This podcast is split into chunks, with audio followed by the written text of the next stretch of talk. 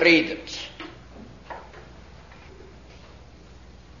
Er hat zu allen Zeiten geredet, auf verschiedene Weise geredet. Und zwar so geredet, dass Menschen ihn verstanden haben.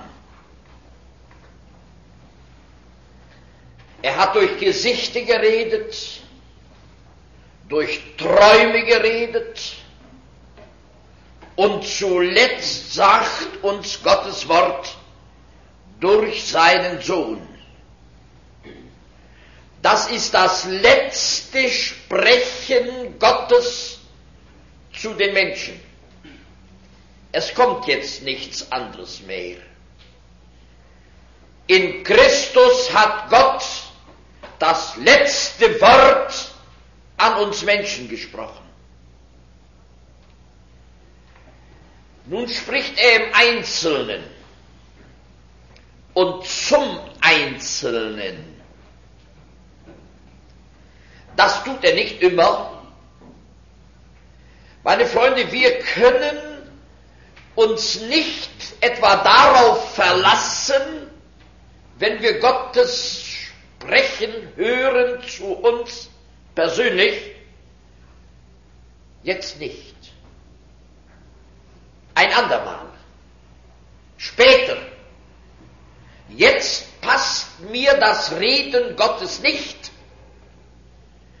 Und meine Freunde, wollen wir uns ganz ehrlich sagen, zunächst passt einem das Reden Gottes immer nicht.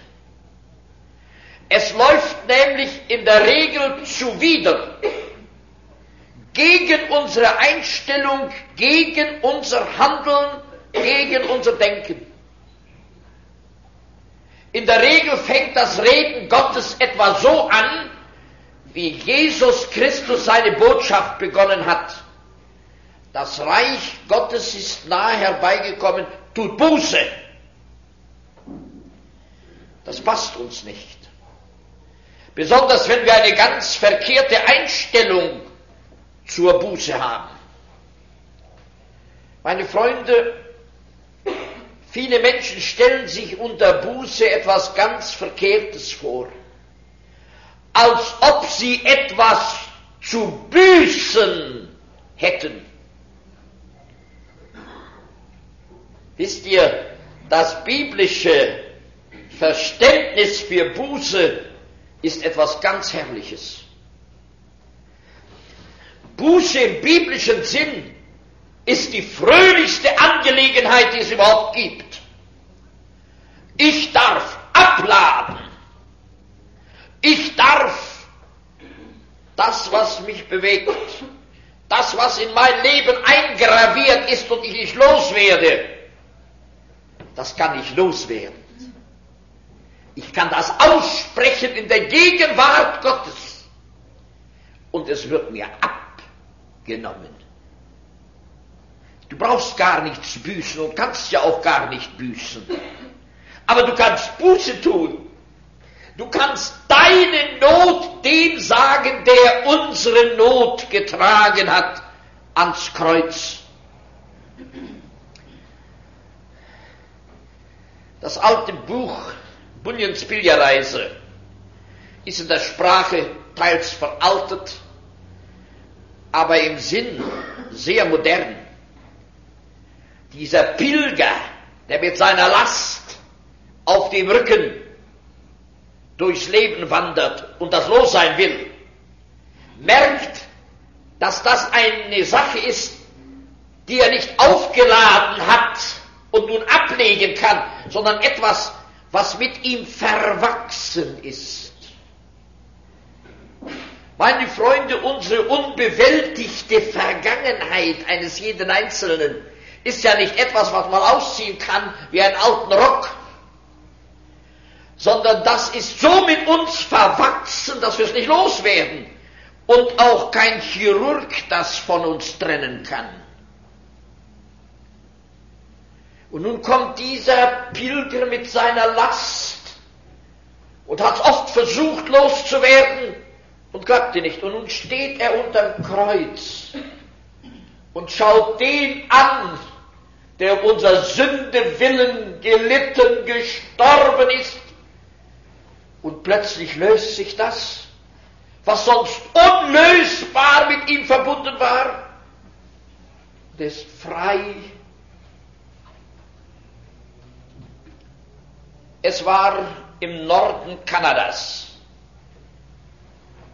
einem kleinen Städtchen, dort wo beinahe die ganze Zivilisation aufhört, St. George und noch etwas weiter Prinz Rupert. Damit hört ja im Norden Kanadas die Zivilisation auf und Urwald und Urwaldtiere bevölkern die Gegend. Es war eine kleine Gemeinde von deutschen Menschen. Sie hat mich eingeladen, auf dieser Reise auch eine Woche bei Ihnen zu sein. Ich sollte aber nicht enttäuscht sein, Sie seien nur wenig. Was heißt denn wenig? Die Bibel sagt, zwei und drei sind schon genug. Ich weiß nicht, mögen es 20, 30, 40 Deutsche gewesen sein, die dort ein kleines Gemeindlein bilden.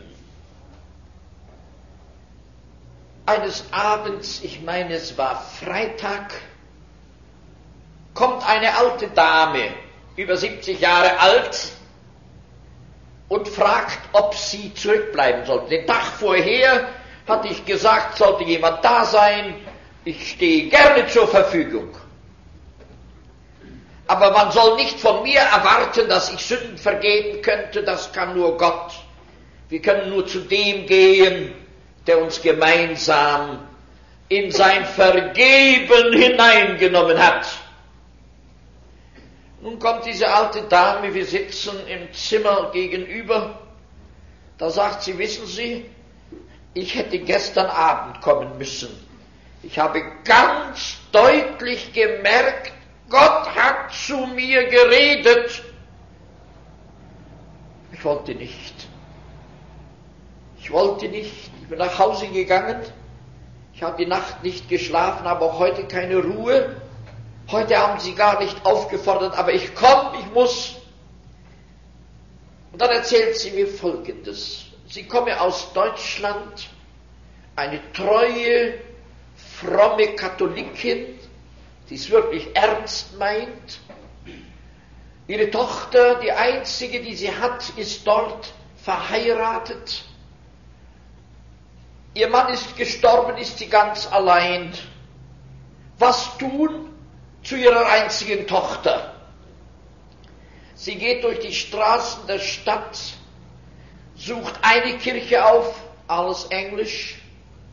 Sie sucht eine zweite Kirche auf, alles Englisch, versteht nichts. Dann geht sie an einer kleinen Straße vorbei, da steht in deutscher Sprache Gottesdienste. Und ein Anschlag, diese Woche, jeden Abend ist hier Gottesdienst. Voller Freude geht sie zu ihrer Tochter und sagt, Kind, ich habe heute eine Kirche gefunden, sie ist zwar sehr klein, aber für Deutsche predigt die ganze Woche. Und so kommt diese Frau unter das Wort und sagt, Sie wissen Sie, das hat mich gleich den ersten Abend so angesprochen. Aber ich möchte doch meiner Kirche nicht untreu werden. Darum habe ich gewisse Hemmungen die ganzen Tage gehabt, aber seit gestern Abend merke ich, Gott redet so zu mir, ich hätte gestern Abend kommen müssen, aber ich bin nun heute hier. Nun schön, ich sage, Sie brauchen auch Ihrer Kirche nicht untreu zu werden. Aber vor allen Dingen, das ist das Primäre, das Erste, dass Sie zu Gott kommen. Ja, das möchte ich ja, das habe ich mein ganzes Leben gesucht. Habe es eigentlich nie gefunden. Sage, gut, dann wollen wir, als er alles so erzählte aus ihrem Leben, alles, was sich da so drin angesammelt hatte, da sage ich, nun werden wir miteinander beten. Und sie werden auch beten. Sagt ich kann gar nicht beten, ich kann nur Ave Maria, sonst kann ich nichts. Na, ich sage, dann lassen Sie mal Ave Maria, das ist ganz schön und gut. Aber beten Sie mal heute genau so, als wenn Sie zu dem Herrn Jesus sprechen, genau wie Sie zu mir gesprochen haben. Sagen Sie, dass man alles, was Ihr Herz bewegt, Christus ist hier. Und dann fängt diese Frau zum ersten Mal in ihrem Leben an, frei zu beten. Meine Freunde, mein Herz jubelte. Wir leiern ja oft so im Gebet, nicht? Wir haben so fromme Ausdrücke und so fromme Redewendungen, so, so fromme Schlagworte. Die war so ursprünglich, so neu und so lebendig. Und mit einmal mitten im Gebet hört sie auf, springt auf und sagt, sagen Sie, was ist mit mir passiert? Ich sage, was ist denn? Ja, die Last ist weg. Solche Freude habe ich. Was ist mit mir passiert? Ich sage, liebe Frau, es ist etwas ganz Herrliches mit Ihnen passiert. Ja, bin ich denn jetzt ein biblischer Christ, ein Kind Gottes? Ich sage, genau das ist passiert. Meine Freunde, Gott redet zu einem so, zum anderen so, dem einen hier, dem anderen woanders. Das ist eine ganz herrliche Sache, dass er redet. Aber das ist auch eine ganz verantwortungsvolle Sache. Er redet nämlich nicht immer. Und da, wo er taube Ohren findet und verstockte Herzen findet, da hört er auf zu reden. Und man kann da sitzen und alles rauscht an einem vorbei. Wir haben uns so abgesichert, dass das Wort Gottes immer neben uns in die Erde geht.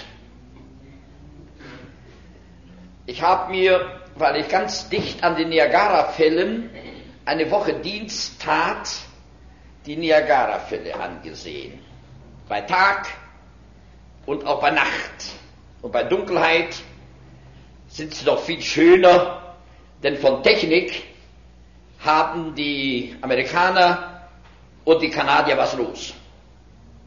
Und dann erzählte man mir, man könne auch unter die Wasserfälle mit einem Fahrstuhl runterfahren oder Treppen runterlaufen. Und dann ist da so eine Nische eingebaut. Da kann man mit der Hand das Wasser langen, das in Massen so herabstürzt. Übrigens, ich war gar nicht so sehr beeindruckt von den Wasserfällen. Wisst ihr, wenn man unsere Wasserfälle sieht und kennt, die dachte nun, ich würde ein lautes Staunen ausbrechen über dieses Naturwunder. Es ging mir beinahe so wie in Schaffhausen, als man mir den Rheinfall zeigte. Und dann begeistert von diesem wunderbaren Wasserfall sprach. Ich guckte dann so nachdem ich ja Iguazu und Setiqueras kannte, ich guckte so zu und dann merkte man mir meine Skepsis. Na, ist das denn nichts? Ich sag doch, das ist ein Reinfall. Ein bisschen größer sind ja, ein bisschen größer sind ja die, die Niagara-Fälle aber gemessen an dem, was wir in unserem Land haben, ist das nicht sehr groß. Aber die Technik drum herum, das ist interessant. Und wir fuhren dann auch runter, ich wollte doch das auch von unten sehen. Und dann steht man unmittelbar unter diesen Wassermassen, die die Tiefe stürzen. Sonst ist das nicht breit.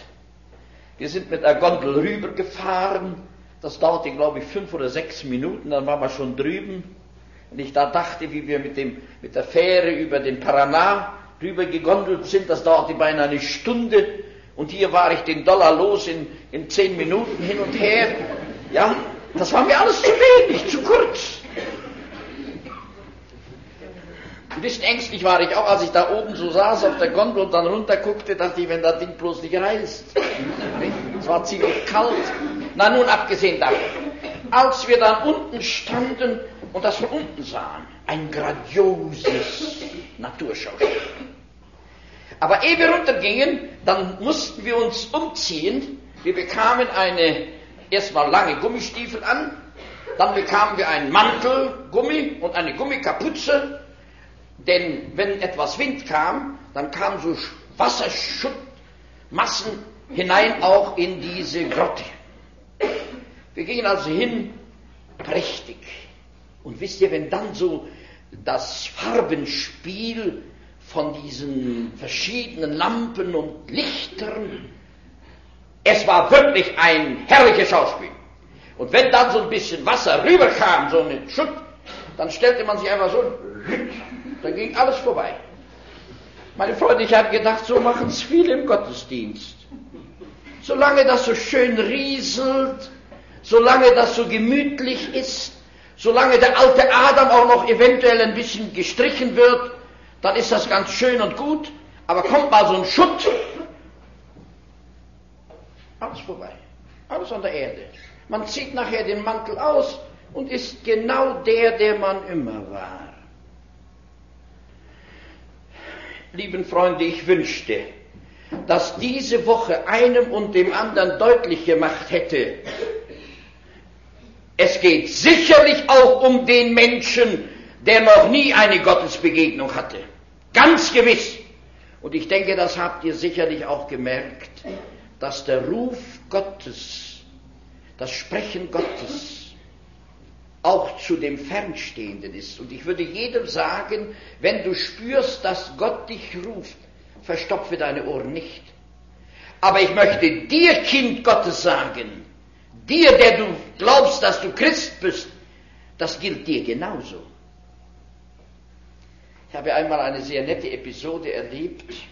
Eine Frau kommt aus so einer Bibelwoche nach Hause und erzählt ihrem Mann nun einen Abend, er war schon schlafen gegangen, musste ja zu Hause bleiben, einer, dann erzählt sie ihm, Mann, das war heute Abend eine gesegnete Versammlung. Da sagt er, schon so halb im Schlaf, was ist denn passiert? Ach, sonst nichts. Aber es waren ziemlich viele Menschen da, die gehört haben. Ja, worüber hat denn der Pastor gesprochen? Ach, sagt sie, das habe ich eigentlich vergessen. Den Text auch? Ja, ich, das weiß ich nicht mehr genau. Na, was hat er denn gesagt? Das habe ich auch eigentlich alles vergessen. Ich weiß nicht mehr genau. Ja, und dann sagt er, und dann war das was Gesegnetes? Doch, sagt sie, Mann, das war gesegnet. Gott hat zu mir geredet. Was hat er denn gesagt? Ja, er hat gesagt, wir dürfen die Milch nicht mehr mit Wasser verpanschen. Das war noch damals, als man melkte und der Produzent das direkt ablieferte an den Verbraucher. Das geht ja heute nicht mehr so, nicht? Und da haben die immer auch, sie waren Christen, gute Christen, und haben gut dabei geschlafen in der Kirche und haben auch sonst gut geschlafen, auch wenn sie die Milch sehr tauften. Und nun mit einmal wird der Frau klar, das darf nicht mehr sein. Freunde, wenn diese Bibelwoche, ich würde mich freuen, wenn noch Menschen, die noch nicht Christus erlebt haben, Christus erleben würden. Aber ich würde mich sehr freuen, wenn bei uns, die wir Christen sind, manches ein bisschen anders wird. Dass du ein bisschen wahrer wirst in deinem Leben dass du ein bisschen vernünftiger wirst in deinem Leben, dass du ein bisschen mehr Gottähnlichkeit bekommst in deinem Leben. Freunde, dann wäre diese Woche eine gesegnete Woche. Und wenn du aufhören würdest zu panschen in deinem Leben, alles verwässern in deinem Leben, und wenn du nicht mehr so richten würdest über andere wie bisher, und wenn du deine Mitmenschen mehr lieben würdest, und wenn du anfängst, einmal wirklich barmherzig zu sein und zu vergeben, wie Gott dir vergibt, dann wäre das eine herrliche Woche für die Ewigkeit. Also Gott redet. Aber er redet nicht immer, auch zu Kindern Gottes nicht. Er redet nicht immer. Was sind wohl die Gründe, dass wir einmal nicht mehr hören können? An Gott liegt das nicht. Es liegt immer an uns Menschen, wenn wir nicht mehr hören können. Woran liegt's? Lasst uns wenigstens einige Dinge aufzählen. Das erste liegt daran, dass du festgefahren bist, ich meine jetzt jeden Einzelnen, auch die Gläubigen und die vor allen Dingen, indem du festgefahren bist in deiner eigenen Vorstellung und Meinung von Gott. von seinem Werk. Israel konnte nicht hören, weil sie ihre Vorstellungen von Christus und vom Reiche Gottes bis ins Letzte genau, genau wussten, wenigstens meinten zu wissen. Der Messias muss so sein, so muss er kommen, und die haben sich ganz genau ausgerechnet, was da alles und wie das alles passieren muss. Und als er kam und das ganz anders war, dann nahmen sie nicht an, das war ja nicht der, den sie erwartet hatten. Und alles, was sie glaubten, hatte biblischen Grund. Ein davidisches Reich aufrichten, natürlich Israel groß machen. Und nun kommt da einer an, ganz anders, wie sie sich gedacht haben, und lehnen ihn ab. Mein lieber Freund, ich wende mich zunächst an diejenigen jetzt, die noch nicht Christus erlebt haben, die auch ihre Vorstellungen haben. Ganz unlängst besuche ich einen alten Mann. Seine Frau war gestorben. Ich meinte, ich müsste hingehen und doch ihn ein wenig trösten, ihm Gesellschaft leisten, in seiner Einsamkeit. Ich komme hin. Da hat der Mann mir eine ganze Heilsgeschichte verkündigt. Ich kam gar nicht ans Wort, obwohl mir es gar nicht so schwer fällt zu reden. Aber da kam ich einfach nicht ans Wort. Wenn ich mal ans Wort wollte, dann höchstens dann, wenn er Luft holte. Dann musste ich schnell einhaken, sonst ging das gar nicht. Und dann erzählt er mir, wissen Sie, Herr Pastor, Gott ist ein Gott der Liebe, das steht in der Bibel. Ich sage, Gott sei Dank. Es geht überhaupt kein Mensch verloren. Und zuletzt wird der Teufel auch noch selig werden. Ihr ganzes Predigen ist völlig unnötig. Gott ist so lieb, der macht es mit allen Menschen gut. Kinder, ich musste wirklich mich mühen, äh, da einzuhaken, wenn er dann so Luft holte, um etwas dazu zu sagen. Aber glaubt ihr, dass ich ankam? Als ich ihm sagte, hören Sie mal, in der Bibel steht ja nur noch ein klein bisschen was anderes. Das muss man übersehen, sagte. Da muss man gar nicht hingucken. Gott ist Liebe!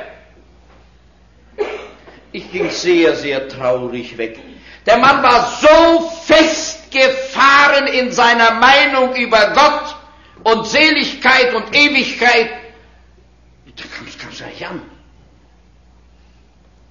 Und nun möchte ich euch Gläubigen sagen, uns, die wir glauben, dass Gott zu uns schon geredet hat, wir können dieselben Torheiten begehen. Wir können uns unsere Heilsvorstellung und das alles, wie Gott das macht, so genau zusammenbauen, dass uns auch jedes Steinchen passt und wir können uns für jedes auch eine Bibelstelle suchen. Oh ja, Hülle und Fülle gibt's. Und wir können uns die kuriosesten Dinge zusammen machen. Und dann ist das so und was in dieses nicht hineinpasst, das stimmt nicht. Genauso haben es die Juden auch gemacht. Die wussten genau, wie Gott handeln würde, wie Gott handeln musste und was nicht passte, weg damit. Kinder Gottes, lasst euch eins sagen. An einem Punkt müssen wir festsitzen.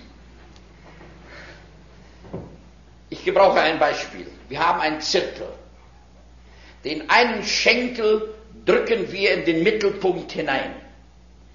Und der soll da bleiben aber lasst alles andere los. Wenn du den anderen Schenkel auch reinpresst, dann kannst du überhaupt nichts mehr machen. Dann kannst du weder einen Kreis schlagen noch sonst irgendetwas machen, dann sitzt du einfach fest. Und gerade diese Frommen, das sind die gefährlichsten. Sie sitzen so fest, unbeweglich und meinen dann noch, sie müssten die Vertreter sein. Das war ja immer so.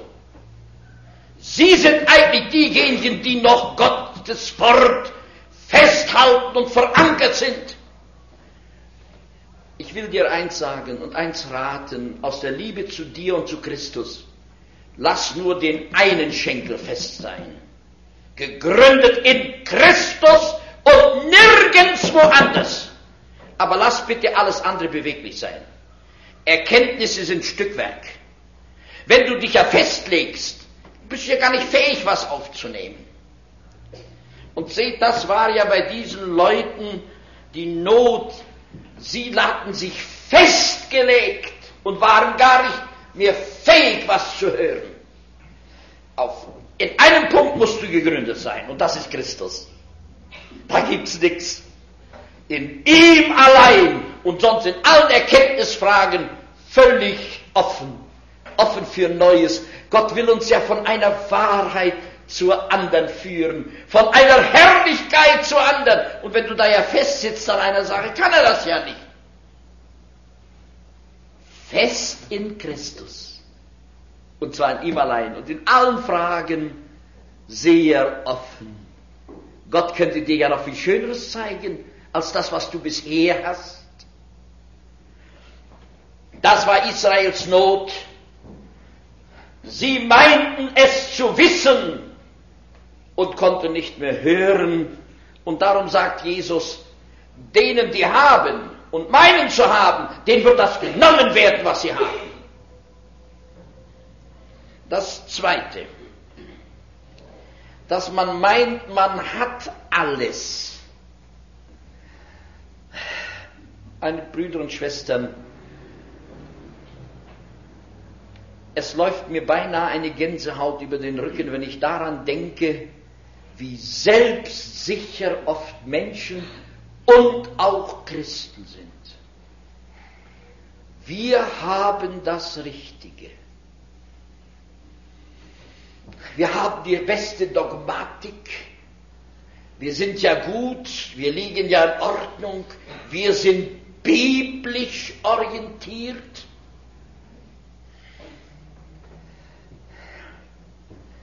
Wer hat dem wird genommen, was er hat. Jesus musste sich als der erhöhte Herr bei seinen Gemeinden in Kleinasien bis auf zwei alle beklagen, dass er nicht mehr der ist, um den es geht, sondern um was anderes geht. Was bei den Juden denn anders? Als Jesus kam und sagt, er sei Gottes Sohn, sein Vater sei im Himmel, dann haben sie das abgestritten und haben gesagt, wir sind die Richtigen. Wir haben Mose und die Propheten, Gott ist unser Vater. Da sagt Jesus, Gott euer Vater, der Teufel ist euer Vater. Diese Selbstsicherheit vieler Christen, wir haben, wir sind, ist nach meinem, Überf nach meinem Verständnis die allergefährlichste Situation, in die wir hineinkommen. Lies dir nach in der Bibel, wie es dort steht in Offenbarung. Wir sind reich. Ich übertrage das mal auf unsere Situation. Wir haben uns mal bekehrt. Ich möchte das sehr scharf jetzt sagen. Wir haben uns mal bekehrt. Wir gehören zu einer biblisch orientierten Gemeinde. Wir haben Tüchchenprediger, guten Gesangchor. Wir haben, schön, wenn das alles da ist, aber wenn das alles ist und wenn man sich darauf versteift und darauf pocht, dann sagt Jesus dieser Gemeinde, du bist nackt, jämmerlich, blind und bloß. Wollen wir von der Gemeinde absehen? Denn dann kann man sich sofort in der Anonymität verkriechen. Lasst uns das auf uns persönlich beziehen, auf mein Leben zu Gott. Lieben Freunde, wenn wir nun glauben, ich habe die und die Erfahrungen in meinem Leben gemacht, vielleicht waren sie sogar recht und echt, gar nicht abzustreiten. Wenn wir uns auf all die vergangenen Erlebnisse etwas zugute tun, ich habe, ich habe, ich kann, sind wir gar nicht mehr fähig zu hören. Wir haben ja die richtige Erkenntnis. Wir haben ja eine gute Geschichte. Lieben Freunde, es ist ein einziger, der unersetzbar ist, unauswechselbar ist. Das ist Jesus Christus und er allein. In ihm befindet sich unsere Herrlichkeit. In ihm haben wir die Fülle. Und mit ihm sind wir reich wenn wir äußerlich auch arm sind und äußerlich oft auch innerlich recht erbärmlich sind. Gott wohnt nie bei diesen Frommen, die sich einbilden, etwas zu sein. Sagte mal jemand, ihr Frommen seid ja auch nicht besser. Natürlich nicht. Ich habe einmal, als wir nach dem Kriege in einer Gemeinde in Mülheim-Ruhr waren, aus den Trümmern uns ein Kapellchen bauten. Es war ja die Zeit für Deutschland, die große Gnadenstunde Gottes für das deutsche Volk. Es reichte ja damals kein Raum aus, um die Menschen aufzunehmen, die bereit waren, Gottes Wort zu hören. Es ging ein Geisteswehen durch deutsche Lande. Wir mussten Platz schaffen. Wir haben die Trümmer aufgeräumt, wir haben die Steine abgehackt, alle haben mitgeholfen, selbst die feinen Großstadtdamen haben mitgeholfen, den Putz abzuhacken. Die eine sagt, ich bin Schneiderin, ich muss mir irgendwie was aufziehen auf die Hände, denn wenn ich morgen Stoff anfasse, dann klebt das alles nach diesem Mörtel. Wir hatten einen Oberstleutnant, der aus dem Führerhauptquartier die Panzerdivisionen zu bestimmen hatte. Der hat genauso Mörtel geklopft wie jeder andere. Wir haben uns ein Kapellchen gebaut. Und neben wohnte ein Kommunist. Der sah uns arbeiten. Eines Tages kommt er und sagte, wissen Sie, wenn Sie die Kirche fertig haben, ich schließe mich Ihrer Kirche ab. Was sind Sie für prächtige Menschen? Sage, mein Gott, kommen Sie bloß nicht, weil wir prächtige Leute sind, denn wenn Sie uns ein bisschen näher kennenlernen, dann haben Sie die Nase bald voll. Ja? Wir wollen uns gar nicht einbilden, dass wir so sehr gute Leute sind. Aber eins haben wir allen voraus. Wir sind besser dran. Nicht, weil wir besser sind, aber wir sind besser dran. Weil wir den haben und zu dem gehören dürfen, der wirklich gut ist, der gnädig und barmherzig ist. Aber wenn wir meinen, wir sind die Besitzenden, die Habenden, die Glaubenden sind nie solche, die besitzen, sondern die Glaubenden sind solche, die nehmen dürfen, die aus seiner Fülle leben können. Also wenn du meinst, dass du alles hast, dann bist du nicht mehr ansprechbar. Und du wirst, wenn etwas Neues kommt und Gott dir etwas sagen, wirst du die Ohren verschließen, das passt nicht in meinen Kram hinein. Und ich meine noch ein drittes. Hören kann man nur, wenn man bereit ist zu gehorchen. Wenn Gott dir etwas klar macht und du nicht darauf hörst und gehorcht, schweigt Gott. Und er wird eisern schweigen, bis dort, wo es einmal beim Reden Gottes war, wieder hinkommt. Wir haben eine erschütternde Geschichte von einem Glaubensmann, der in der Bibel sehr gepriesen wird, das ist Abraham. Gott hatte Abraham gerufen aus dem Land seiner Väter und hat ihm gesagt, ich will dich in ein Land bringen, das ich dir zeigen will.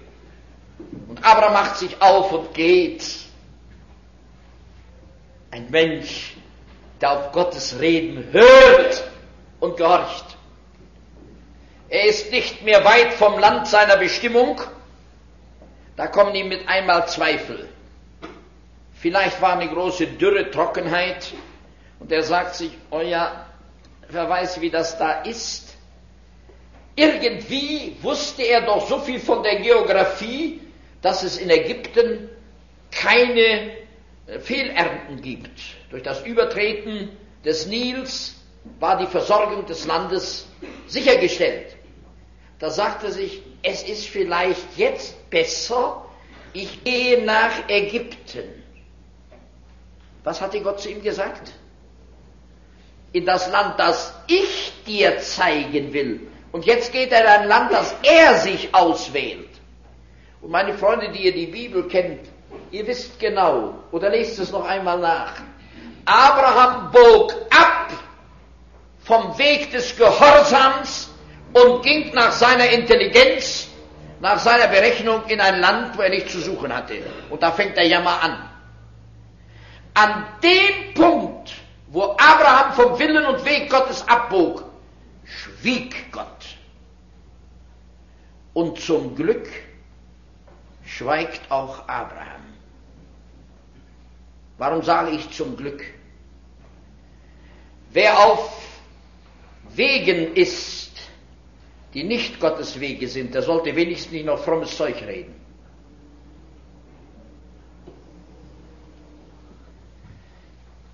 Die Pleite mit Abraham fängt von der Seite an.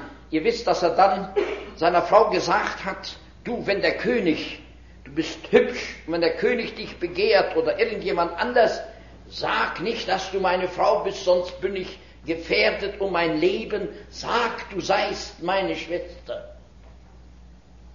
Glaubensmann, auf wegen des Ungehorsams wird zum Lügner und schließlich zuletzt hat Gott seine Hand darüber gehalten. Und dann musste ihm der heidnische König sagen, hier hast deine Frau, aber geh! Vielleicht muss manch einer sagen, der gar nicht an Gott glaubt, zu einem, der fromm ist. Hast, aber geh! Warum hast du mich belogen? Unsere Niederlage wird auch Schritt für Schritt sein wenn wir ungehorsam gehen.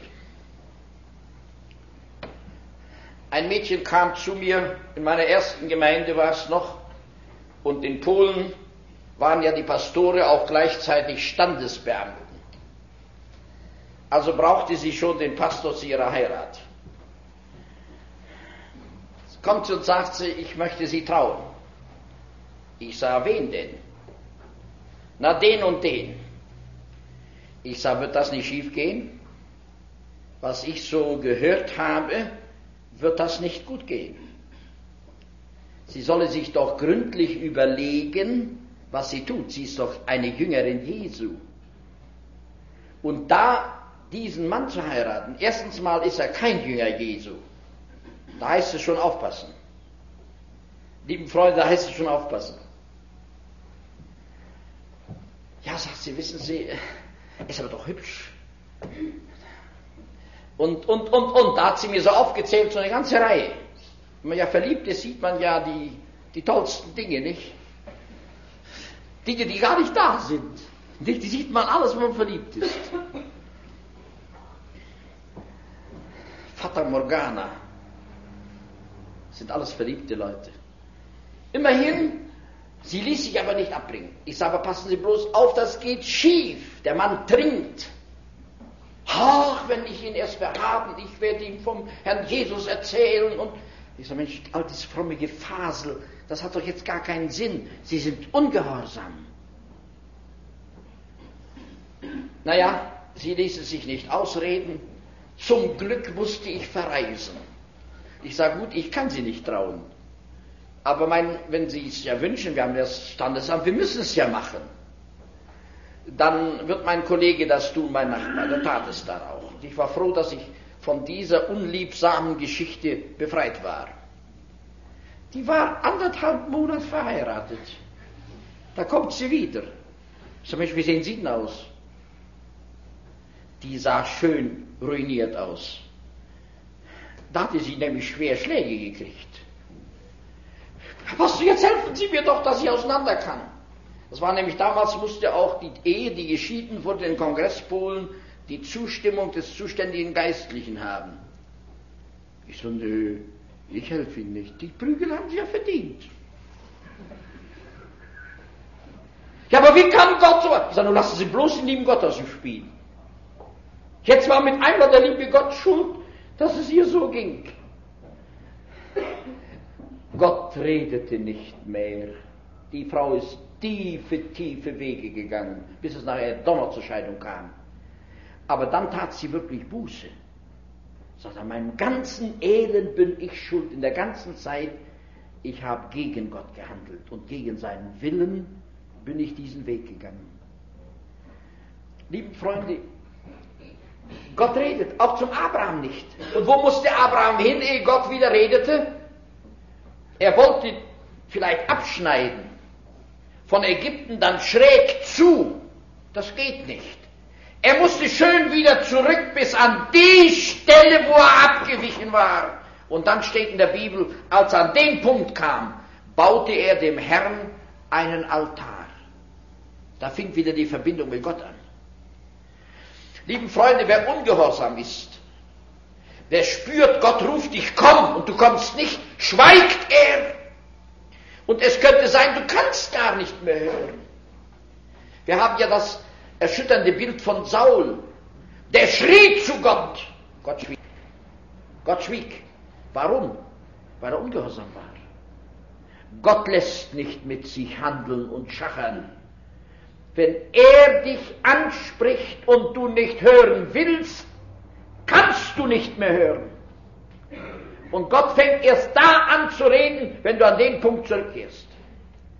Sollte in deinem Leben schon das Reden Gottes an dich ergangen sein, komm, schenk mir dein Herz. Du hast es nicht getan. Dann würde ich dir sagen, komm an den Punkt zurück.